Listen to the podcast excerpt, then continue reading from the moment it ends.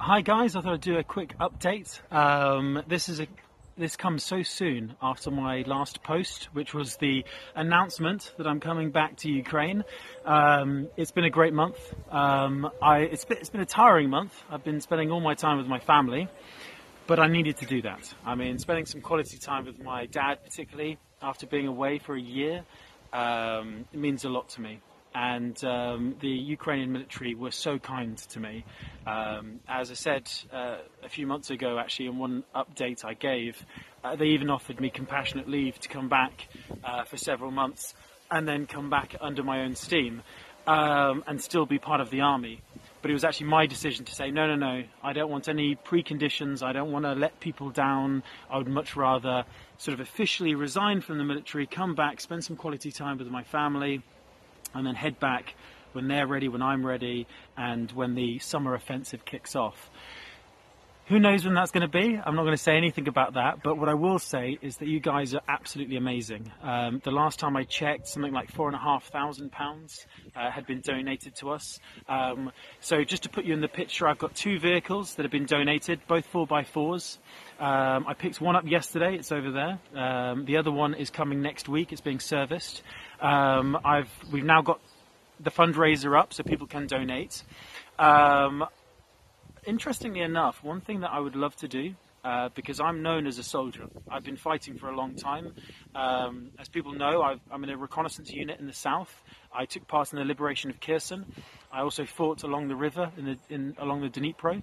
Many of the positions we fought for, many of the positions that good men died for, are underwater now. Um, the implications of the of this dam blowing is uh, devastating for the communities around Kherson, and I'm just in shock that every blade of grass, every trench I dug, every house I hid in over the last, well, certainly since Christmas, is all underwater right now. So that's just insane.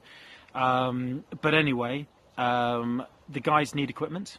I've promised them that I'll be coming with a full car, that I'll have everything they need uh, to take part in the summer offensive there's something else I want to say as well, something that's really important to me. And what I was starting to say about me being a soldier. Um, everyone knows me as a soldier. I would also like to take part in more humanitarian work. Um, and there's a few causes that are very close to my heart, and I'll make an announcement about that later. But I've been talking to a few friends yesterday and today as well, and uh, I might be able to get together some really high quality, good equipment that will improve people's lives and um, make a difference uh, for just ordinary people who are suffering in this conflict. So um, it means the world to me that you guys are helping. You're coming al- along with Vidmark on this journey. Uh, I've been spending time with Woody here as well. Let me just show you Woody. Um, he's my little therapeutic diggity dog.